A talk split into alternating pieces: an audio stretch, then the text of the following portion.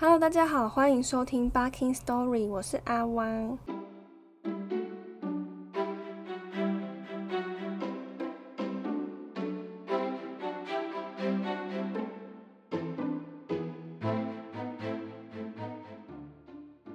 之前有听众反映说啊，你们故事蚂蚁的种类太多了啦，跳来跳去，一下是工蚁，一下又是兵蚁的，他觉得很混乱，搞不清楚各个阶级的蚂蚁。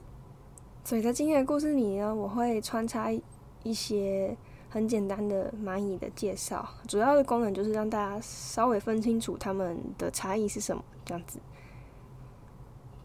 好，那这一集让我们赶快回到三二七号雄蚁的故事线吧。上次说到，雄蚁三二七号好不容易回到贝洛冈，却没有人把他的所见所闻当一回事。三二七号于是找到了以后贝洛基基尼，请以后提供协助，想办法向整个城邦宣布此事。谁知道以后也没有对这件事背后可能的危机感到急迫，而是强调整个城邦目前最重要的事情就是让所有冬眠的蚂蚁苏醒，补充蛋白质。以及重建因为冬天的风雪而损坏的蚁窝。三二七号无计可施的走在回去的路上，却遇到两只身份不明的蚂蚁袭击。小只的掰咖蚂蚁直接跳到三二七号的背上，死命抓住它的翅膀。大只一点的蚂蚁呢，也把上颚撑大，咬住三二七号的头。两人制服住它，把它拖往垃圾场的方向。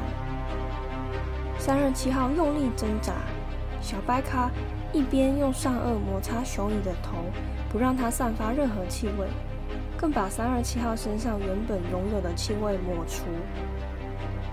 三二七号完全没有挣脱的机会，眼见所有挣扎都没有用，他终于顺从的低下头，打算慢慢停止心跳，结束自己的生命。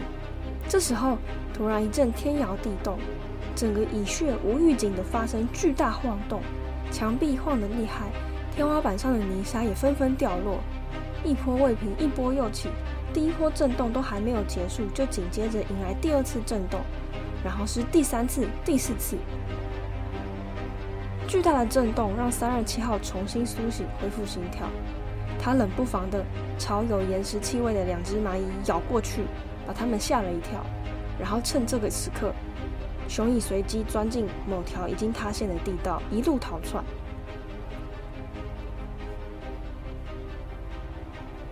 他边跑边张开还没长全的翅膀，又跳又跑的加速奔逃。但是，伴随着整个蚁穴的震动，它一下要闪避掉落下来的土块，一下又要摆脱缠在身上的灰尘。眼见整个大地的晃动没有要停止。他不得不暂时趴倒在地上避难。数百万只蚂蚁惊恐的乱窜，整个城市充满了最高警戒的气味。气味营造的氛围迅速感染了其他更多的蚂蚁，它们像无头苍蝇一样乱冲乱撞，一路释放恐惧的气味。哦你可以想象，如因为气味就是他们沟通的方式，所以。整个城市充满了最高警戒的气味，也就是整个城市都充满了尖叫声的意思。这就是三月七号一开始最想要唤醒大家的状态——恐惧。有些工蚁还能勉强维持冷静，大伙慌乱的帮忙，你背我搬的把灾区附近的遗卵撤离到安全的地方。其他兵营呢，也终于集合，组成战斗小组。不一会儿。城市的震动停止了，随之而来的是一阵寂静，但没有人敢轻举妄动，仿佛都在等待着什么出现一般。果然，一只硕大的身躯出现，它撞开自己捣毁的一堆树枝、土墙，头和嘴巴一股脑的就往墙壁里面钻。一条粉红色的舌头迅速出现在蚁窝，并且。不断在通道中卷动、拍打，尽可能让舌头上面沾满更多蚂蚁居民。尽管兵蚁部队的反应也很快，立刻排列成队，张开大颚想要攻击怪物的舌头。但既然已经沾满够多的蚂蚁，怪兽咻的一下就收回了舌头，将整口蚂蚁吞下。然后进行第二次进攻。原来是一只啄木鸟。第二次进攻，它的舌头伸得更长了，攻势也越发猛烈。居民们紧贴墙壁，希望可以躲过舌头的吞噬。其他工蚁们用力的以腹部的尖端敲打地面，想要通知更下层的兵蚁，请他们出面发动反攻。那究竟兵蚁们要怎么反击呢？有些人应该是有猜到的吼，就是蚂蚁们呢，他们大量的爬上外来攻击者的身体，然后根据气味找到身体的一些孔洞。那以啄木鸟来说呢，肛门可能是它气味比较浓厚的地方，比较容易被找到。那这里就是一个蚂蚁很好的突破口，它们可以透过这个地方钻进啄木鸟的身体里面。好，所以那这边这个蚂蚁们绝地大反攻的过程，我就简单的带过，因为这整段描写啄木鸟走向毁灭的这个一大段，老实说，嗯，对有些人来说可能蛮触目惊心的。那我就几个关键字，大家就应该知道啄木鸟的命运是什么了。总之呢，就是呃，他们进入了啄木鸟的五脏六腑：心脏、肺脏、血管、动脉、脑袋。之类的，当然还有很多其他地方，嗯，其他可以说是非常写实的描写。那我自己是觉得以文本欣赏的角度，它很精彩啦。但是有些观众可能会听得不太舒服，而且就说不定我们听众里面有像是尼古拉这样可爱的同学啊，所以呢，我决定我们就要就是要跳过这一段。嗯，好，总之意思就是我刚刚说的那样，你可以从他们进入。的路径去想说兵蚁有可能会经过哪些点？那这毕竟是科幻小说，所以有没有在动植物的这些描写上有一些夸大？啊，当然是有可能的。那我个人就是把它当成，哦，就是在观看大自然里面的弱肉强食啊、生老病死，所以也不太会以杀戮的角度去看待这个过程，或者去评断说啊，这动物怎么那么残忍这样。好的，总之，如果你有兴趣的话，可以自己找书来看哦。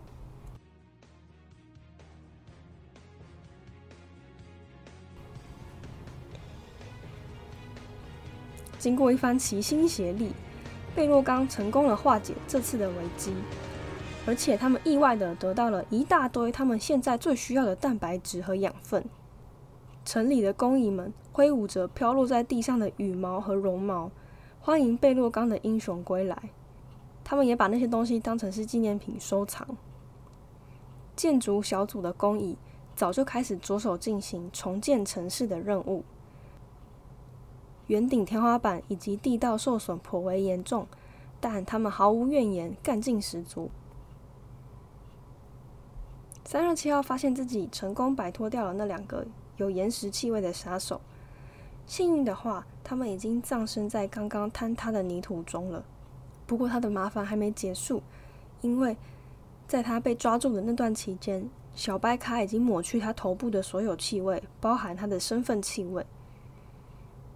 显然，这个身份气味，呃，应该不是一个他们自己能够从自己的身体就产生出来的，而是要透过同伴的赠予，或者你属于这个群体，你就是会自然而然大家有一样的气味。可是被抹除之后就。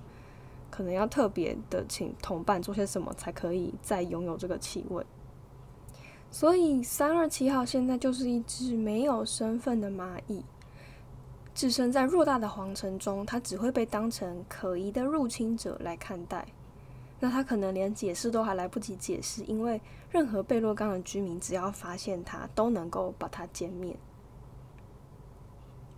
真是太荒谬了！堂堂雄蚁居然落得如此下场。哦，这都是两只散发岩石气味兵蚁的错。他们是怎么回事？难道他们发疯了吗？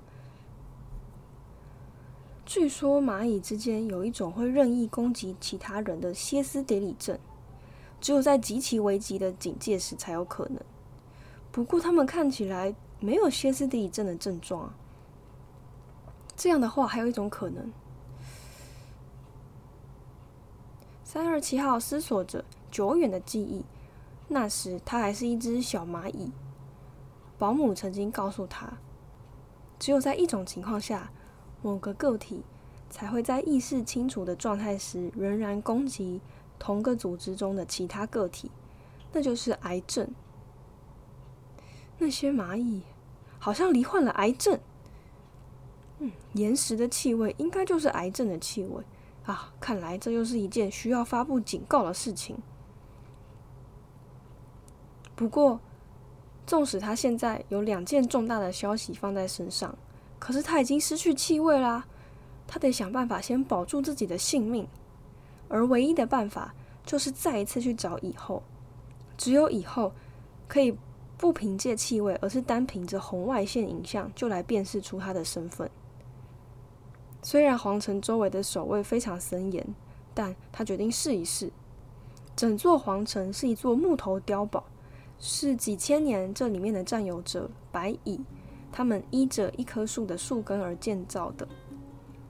当初代以后贝洛基基尼降落在这里的时候，很快就和白蚁发生了冲突。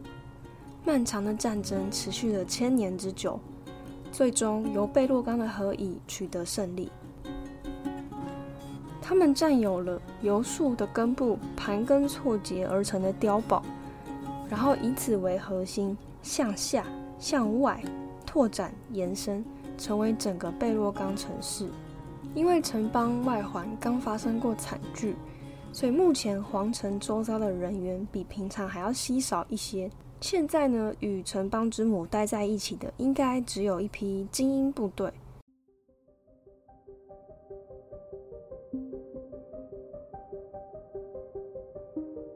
三二七号小心翼翼的靠近中央皇城，他特意踩着小声而不规律的步伐前进。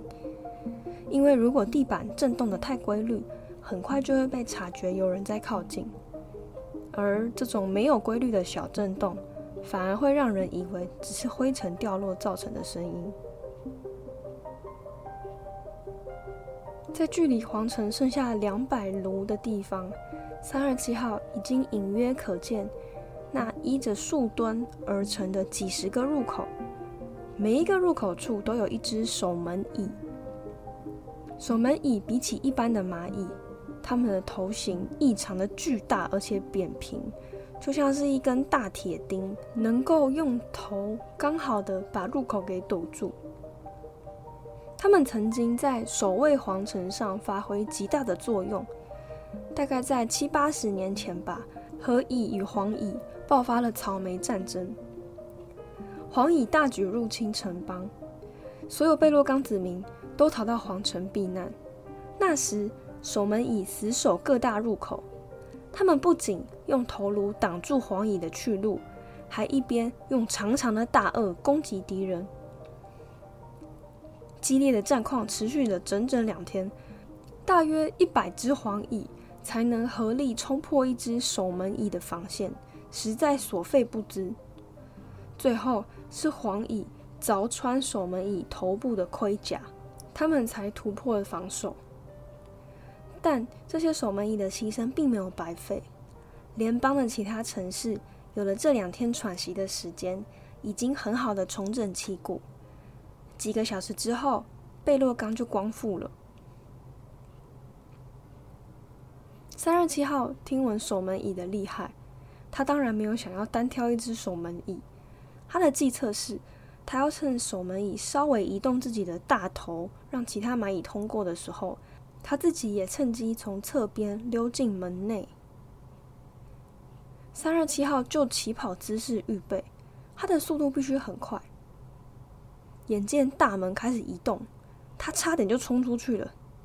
啊，不行！出来的是一只兵蚁。三二七号本来想的是。如果出来的是一只带着卵的保姆工蚁，那他的计策就是可行的。不过现在出来的是一只剽悍的兵蚁，他如果贸然冲进去，兵蚁一定会发现，而且会追着他回到城内，然后把他杀死。这边就来介绍一下，呃，听众最疑惑的工蚁跟兵蚁的差别。那工蚁跟兵蚁呢，都是整个蚂蚁群落里面算是数量比较多，而且是多很多的蚂蚁。比起其他的阶级，比如说比起蚁后、比起雄蚁这些阶级来说，它们的数量是多很多的。那尤其是工蚁，工蚁的数量是最多的。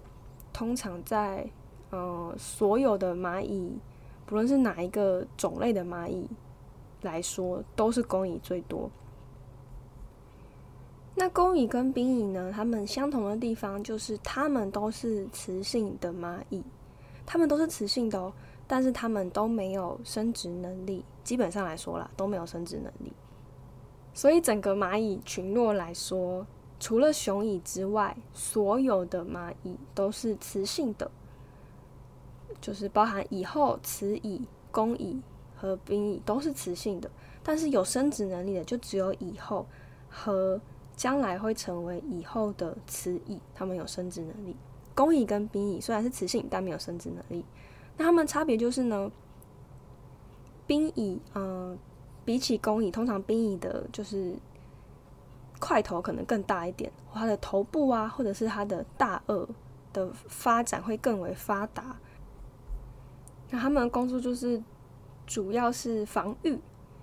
当然，当然有一些物种的兵蚁会负责粉碎那种很坚硬的食物，因为它有很强壮的大颚。这样。那工蚁做什么事呢？工蚁比起兵蚁，那就是兵蚁所做的事之外的其他所有事都是工蚁做的。比如说，搜寻食物啊，嗯，照顾蚁卵啊，照顾幼虫啊，照顾蚁后啊，反正就是整个蚂蚁群落的主要劳动力就是工蚁在做的。那至于像我们的主角雄蚁三任七号这样的蚂蚁，它的工作是什么呢？那虽然我们小说里面写的非常精彩，但是雄蚁其实它唯一的工作，或者说唯一的任务，就是它。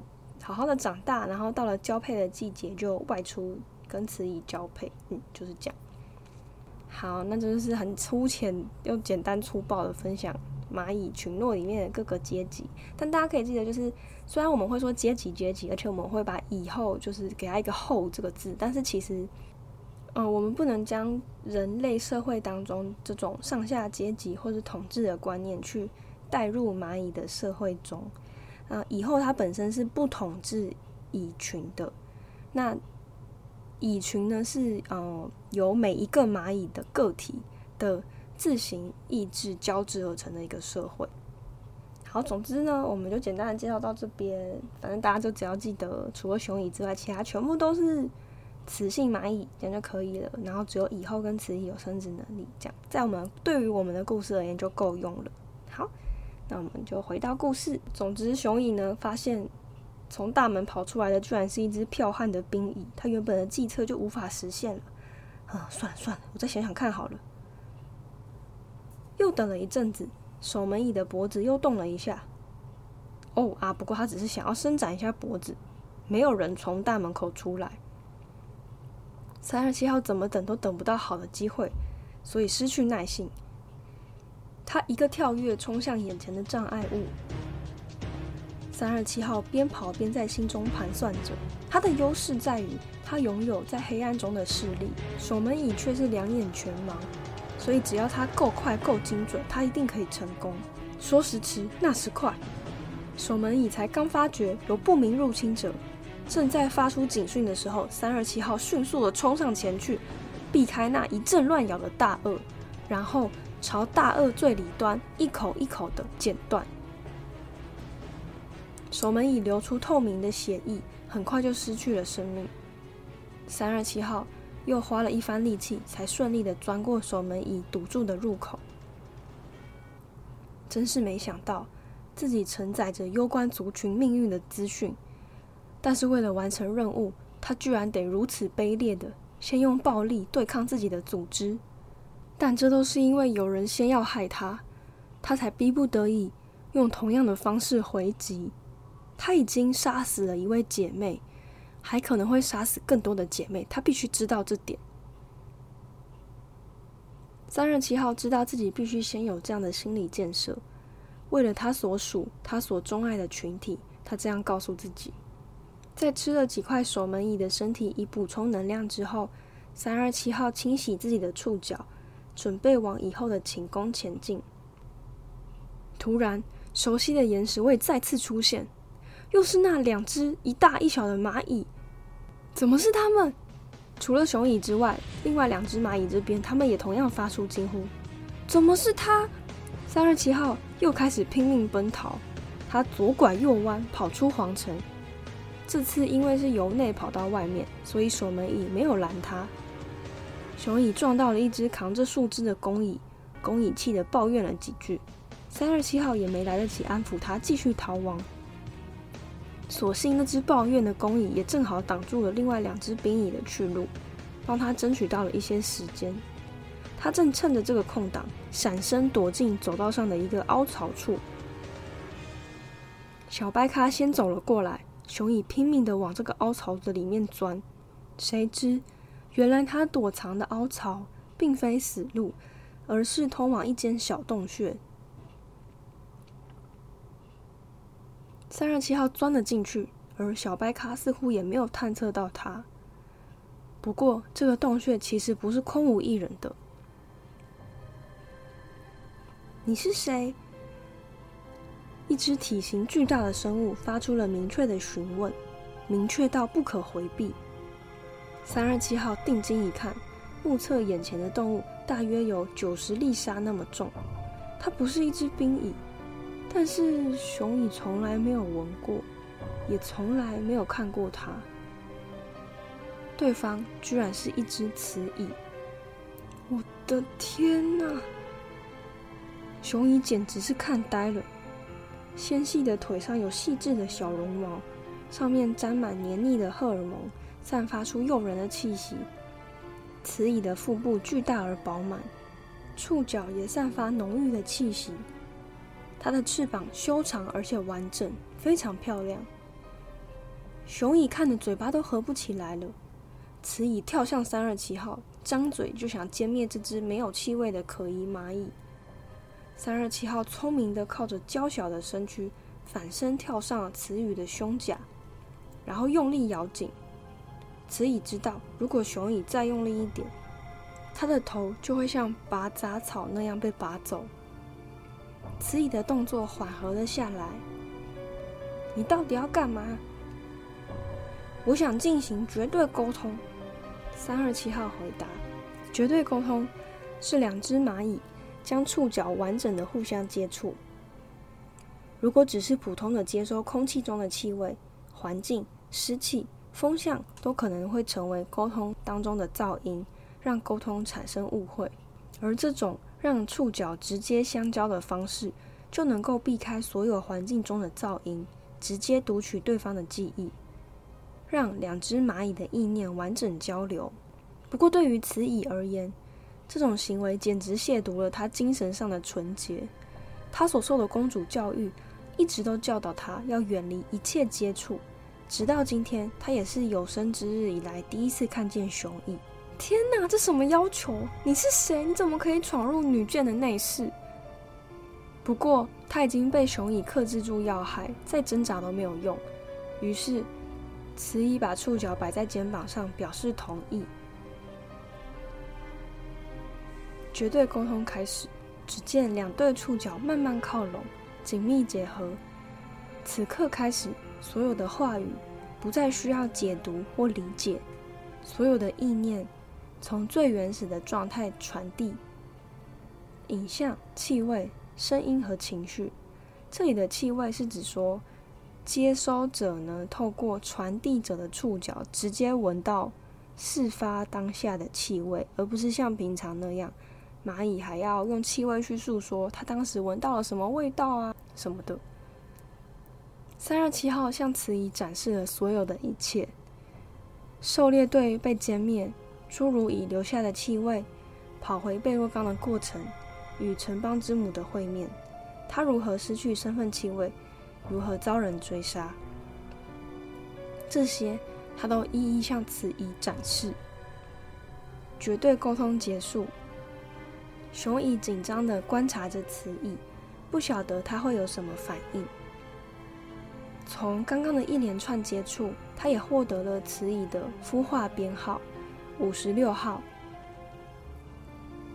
五十六号收回触角，看着眼前的熊蚁。他向三二七号靠近，然后张开大颚，传递了一些身份确认的气息给他，并且提议赠予一些养分给三二七号。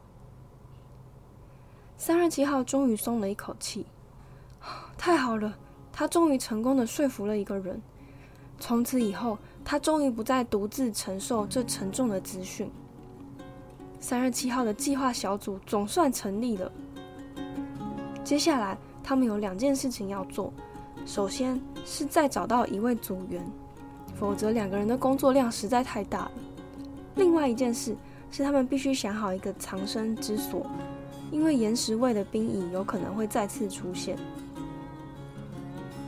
五十六号立刻推荐了自己的起居室，他在房间里挖了一条秘密通道，万一遇到麻烦就可以派上用场了。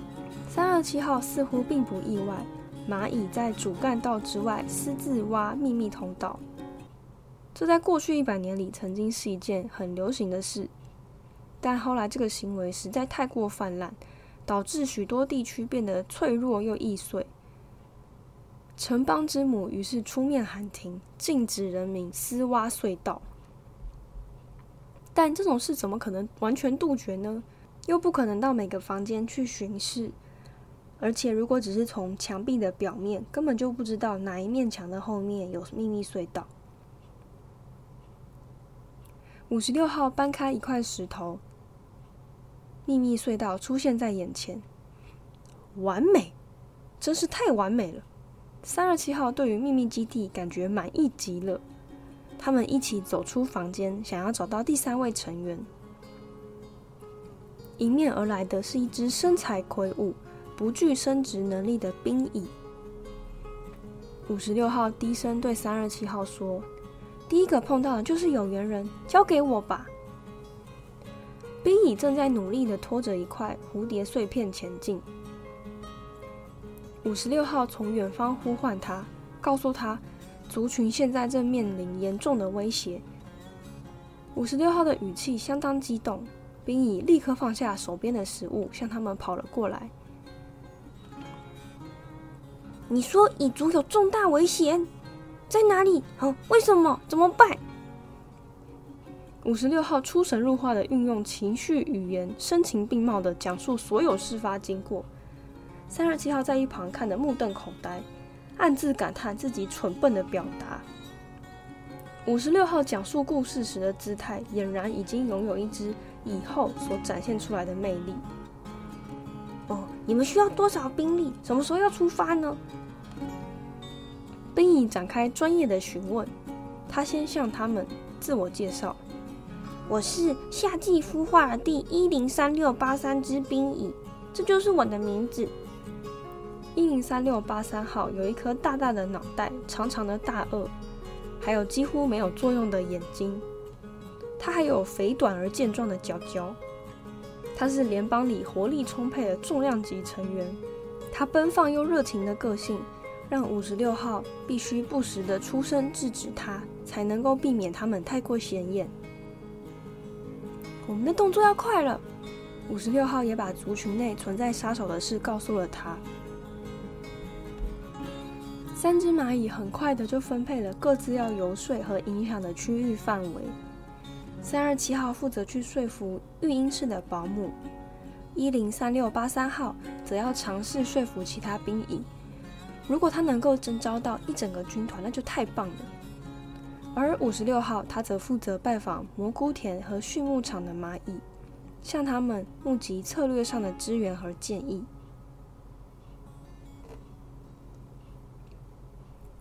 好的，那今天的故事就说到这边。下一集我仍然会以蚂蚁的故事线为主。那如果还有时间，我们才会回到乔纳坦的故事。